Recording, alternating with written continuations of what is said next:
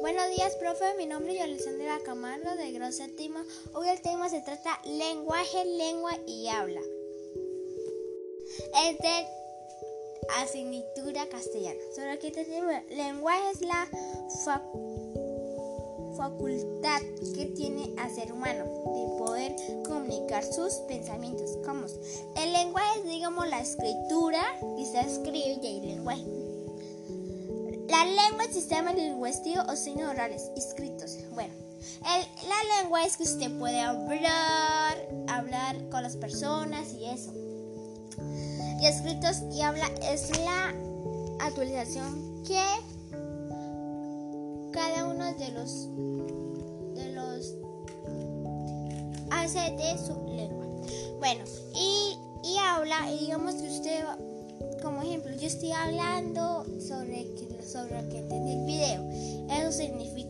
habla, hablando sus, habla con los amigos, profesores, coordinador o, o también el rector.